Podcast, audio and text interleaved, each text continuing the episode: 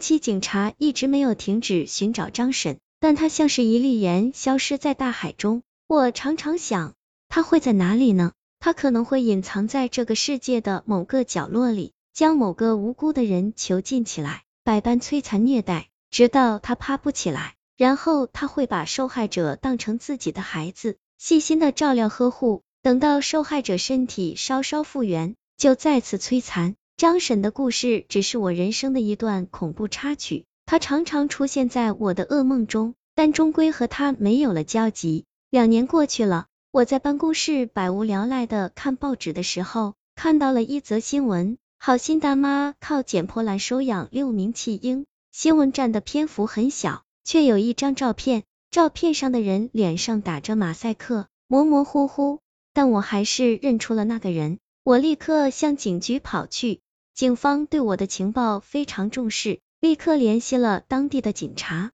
警察破门而入，将他抓获。经确认。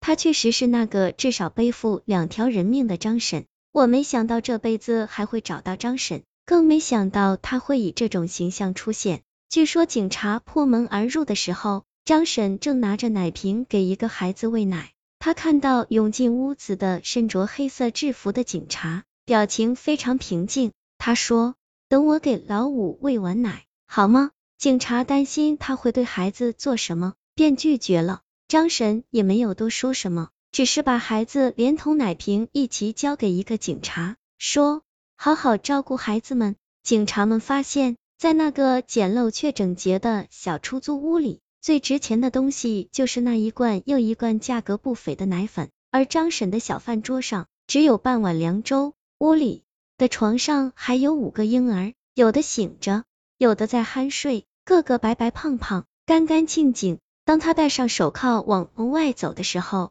那六名婴儿像是感应到了什么，接二连三的大哭起来。张神也情绪失控，泣不成声。那情景令在场警察都为之落泪。接待我的警察说，经检查，那六个婴儿没有受到任何伤害，连营养不良的情况都没有。